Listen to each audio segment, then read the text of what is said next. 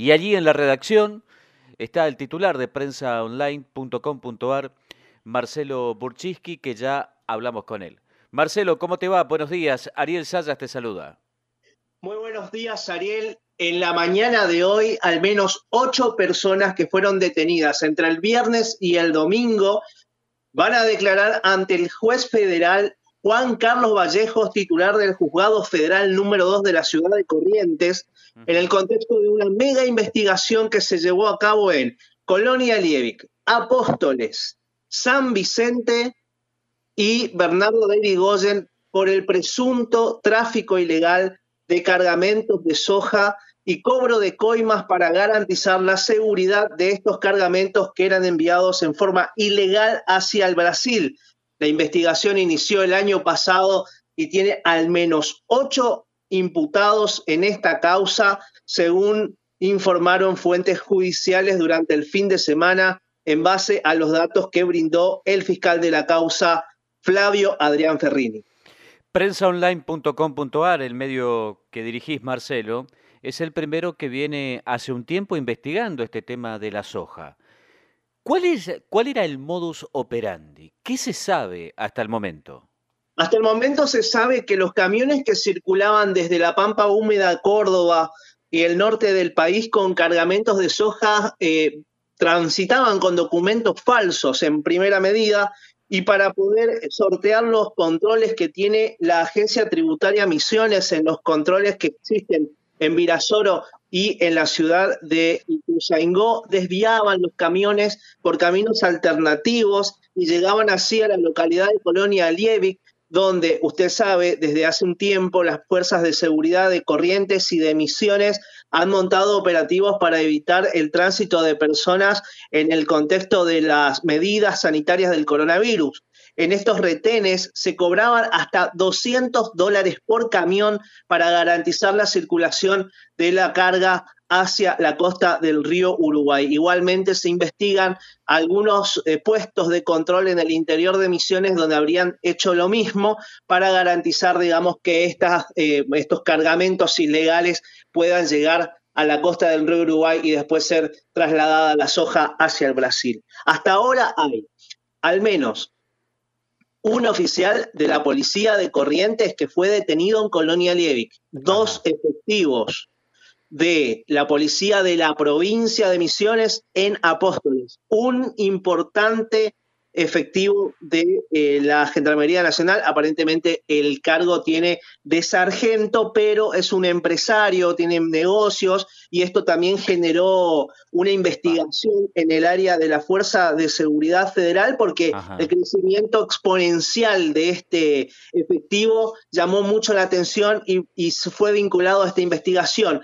Posteriormente se hicieron allanamientos donde detuvieron al menos a tres personas que se encargaban de dirigir los convoys por caminos rurales en el interior de Misiones para evitar los controles em, de los, eh, las fuerzas de seguridad en las rutas provinciales y nacionales dentro de la Tierra Colorada. Además, investigan a empresarios que habrían alquilado estos camiones y habían hecho circular eh, mercadería por fuera de los mecanismos y con documentos falsos. A ver, Marcelo, para que se entienda. Estamos hablando de una mega organización que se encargaba del tráfico, en este caso, de soja. Te pregunto esto porque vos estuviste en la zona caliente, incluso veíamos tus informes en C5N, eh, es decir, conoces a fondo esta temática sin llegar a nombres particulares, porque entiendo que hay secreto de sumario, está investigando la justicia todavía, pero ya empezaron a trascender nombres de pesos pesados en los pasillos de los juzgados correntinos. Y hay nombres que circulan y que son empresarios del transporte y también incluso algún que otro funcionario al menos de la provincia de Misiones, que, bueno, no está relacionado directamente, pero que estaría relacionado con al menos de uno de los detenidos.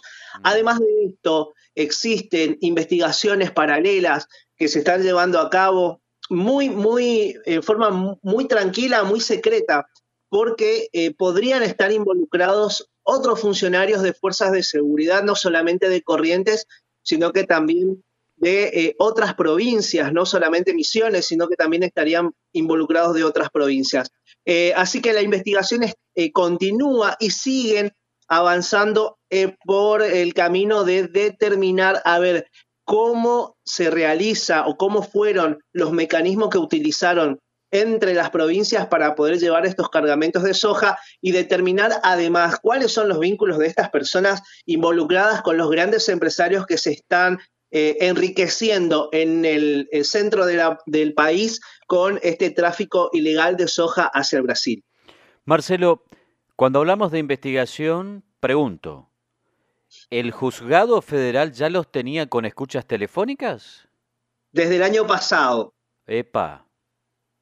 La, causa empieza en el año 2020 en base a, en principalmente, versiones de los vecinos y denuncias realizadas en forma, en forma anónima para, em, bueno, descubrir y dar a conocer que existían eh, desvíos de cargamentos desde la ruta 14 hacia caminos rurales en Corrientes. Y ahí arranca la investigación. Por eso es que el juzgado que lleva adelante la investigación es el juzgado de Corrientes, porque se investiga en primera medida cómo los camiones desviaban los controles que existen en Ituzaingó y que existen en Virasoro para poder em, ingresar a la provincia de Misiones sin eh, pasar por los controles policiales que existen en la provincia de Corrientes. ¿Cómo? La cantidad de dinero que manejan estas empresas, que por cada camión se pagaban 200 dólares de coima a los policías. 200 dólares de coima a los policías. Sin tener en cuenta la compra de los documentos falsos, el, pago del flete, el pago del personal para cargar y descargar eh, la soja, el combustible y el alquiler del terreno donde se deposita la soja a la costa del río Uruguay. En promedio, en el Brasil, los empresarios ganan 500 dólares por tonelada. Cada camión tiene 32 toneladas en promedio. Hagamos números. Mm. ¿Sí? A ver, 500 dólares por tonelada. Cada camión tiene 32 toneladas. ¿Sí? Sí. Ahí tenemos 16 mil dólares. Sí. Por camión. Ingresan a la provincia de Corrientes, a la provincia de Misiones, Mm. Según datos estadísticos oficiales, unos 400 camiones por semana. Estamos hablando de 64 millones de dólares aproximadamente. Uh. Perdón, 6 millones 400 mil dólares por semana. Multiplicalo por 150. Esa cantidad, esa cantidad de plata es la que se 750 millones de pesos. 960 millones de, dólares estamos hablando, porque son 500 dólares los que ah. se pagan. En, en Argentina, en vez de pagarles 500 dólares, se le paga eh, aproximadamente 347 dólares. Y a esto se le tiene que descontar la carga, eh, las cargas impositivas. Entonces, los empresarios, para no pagar impuestos y para ganar más, envían los cargamentos de forma ilegal a Brasil, reciben los 500 dólares por tonelada en plata y luego se producen una concatenación de delitos conexos, que son el tráfico de divisas y el lavado de activos.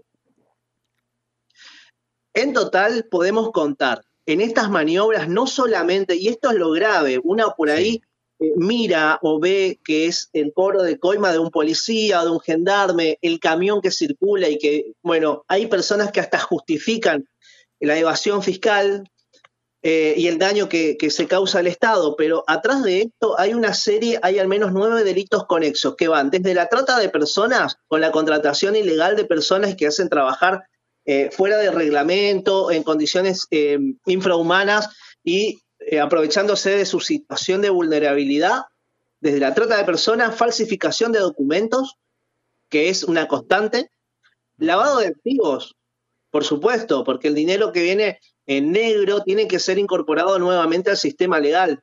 tráfico ilegal de divisas. Al menos el dinero tiene que ser ingresado al país nuevamente, o ya sea por medio de inversiones o por medio de mecanismos financieros a través de, de banca o financieras internacionales. Después tenemos delitos como estos, como la coima, que también son delitos federales en este caso.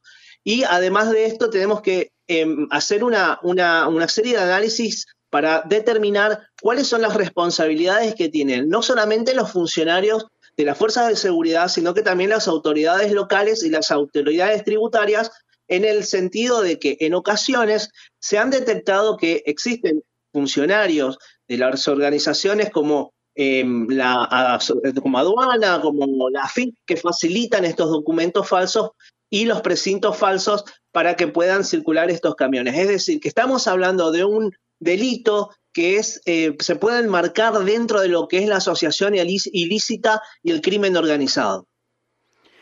Estamos hablando de una mega estafa, mega contrabando que el último fin de semana empezó, pero no sabemos cómo puede terminar, Marcelo. Acá ya estamos hablando, hasta este momento, el hilo más delgado, que son los vaqueanos, los que iban marcando. Estamos hablando de los vaqueanos y estamos hablando de las personas que facilitaban el ingreso y la circulación de estos camiones.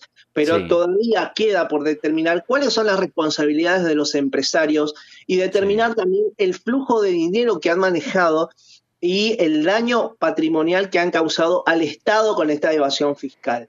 El juez Juan Carlos Vallejos tiene la posibilidad de avanzar más arriba hasta los escalones más altos de esta organización criminal que hasta ahora tiene ocho implicados, de los cuales van a declarar al menos cuatro hoy a partir de las 11 de la mañana vía em, Zoom aparentemente con eh, bueno, existencia de sus abogados y mañana seguirán las otras cuatro declaraciones también por la misma vía porque están detenidos en eh, dependencias que están en Misiones y en Corrientes de la Gendarmería Nacional Argentina, que es la fuerza de seguridad que ha llevado adelante la investigación. Y hay que tener en cuenta este detalle.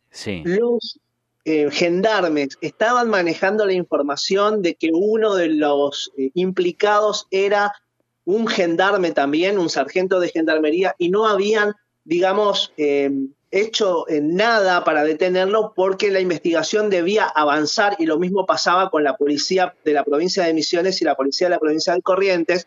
Han trabajado en forma coordinada las organizaciones de investigaciones internas para determinar cómo era el circuito del dinero y la organización de cobro de coimas. Fue así que el fin de semana se concretaron en forma eh, casi eh, al unísono, mm. en forma simultánea, los allanamientos y las detenciones que hoy tiene ocho implicados y que podrían aumentar la cantidad de implicados en esta investigación que reiteramos y avanzó a partir de em, el trabajo que hizo Flavio Adrián Ferrini, eh, titular de la Fiscalía de Corrientes, y que terminó con las órdenes de allanamiento del juez federal Juan Carlos Vallejos, también de la provincia de Corrientes. Actualmente, eh, según los datos que se tienen hasta eh, ayer, que se han realizado dos allanamientos o dos incautaciones de camiones, ya se llevan incautados más de 120 camiones con soja en las provincias de Misiones y de Corrientes. Marcelo, la última. Vos que conocés los pasillos de los juzgados correntinos, ¿cuál es el perfil de este juez federal Vallejos y el fiscal federal Ferrini? El juez federal Juan Carlos Vallejos es una persona bastante seria y muy renuente a hablar con los medios de comunicación porque tiene un circuito interno eh, muy pequeño y de mucha confianza, incluso ni, ah. ni sus, ni sus, ni sus eh, secretarios hablan con la prensa. Eh, existe también una relación muy estrecha entre el Juzgado Federal 2 y el Tribunal de Juzgamiento porque el, juez Alonso es el padre del, del, único secretario que tiene este juzgado. Mm. O sea, el presidente del tribunal siempre va a, fallar en, razón de lo que haga su hijo, ¿no? Mm. Y eh, el juez eh, Juan Carlos me, lo dijo en un par de oportunidades, mira Marcelo, es mala onda, pero yo tengo desconfianza en los periodistas. Te conozco todo, pero yo tengo desconfianza en los periodistas y no voy a hablar más, más aún teniendo en cuenta la experiencia de Carlos Soto Así que la relación que existe con el juzgado federal número 2 por parte de los periodistas es eh, a través del Centro de Información Judicial o a través directamente de, notas escritas eh, y que contestan de forma casi inmediata. Te pregunto esto, Marcelo, está muy atento a la gente, especialmente de la zona sur de la provincia de Misiones. Sí. Para saber el perfil de los que están llevando adelante la investigación. Porque hay mucha plata de por medio. Gente con mucho poder económico hasta el momento económico, no sé si político, eso lo va a determinar la justicia, pero estamos, no estamos hablando de ladrones eh, de pasacassette, de estéreos del auto. Estamos hablando, estos son los auténticos guantes blancos, digamos. El fiscal Flavio Adrián Ferrini, para que tenga una idea, fue el que llevó adelante la investigación o que lleva adelante la investigación por el secuestro del estudiante Christian Scherer. Es una de las causas más importantes que tuvo y que tiene en sus manos este fiscal sin tener en cuenta la causa del operativo Santucay, ah.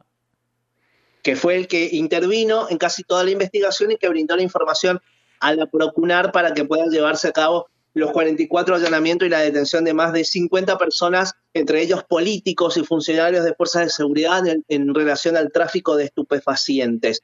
Así que Flavio Ferrini es un fiscal digamos que es, es muy, eh, muy meticuloso en su trabajo y que si bien, como dice él, las investigaciones a veces llevan tiempo, es preferible que lleven tiempo y que tengan buenos resultados hacer una cosa que sea rápida y que después se caiga en el camino. Y parece ser que este es el modo de operación que tiene esta investigación. Que, que está llevándose a cabo todavía. No estamos hablando de la finalización de la investigación. Estamos hablando de los primeros pasos de la investigación, Ariel. Estamos hablando de la recolección de pruebas y el llamado a declarar a las personas que están imputadas. A partir de ahora recién empieza la investigación profunda para determinar cuáles son los nexos de estos ocho hombres que fueron detenidos con los empresarios y con las demás personas que podrían estar involucradas en este operativo o mega operativo de tráfico ilegal de soja innovación fiscal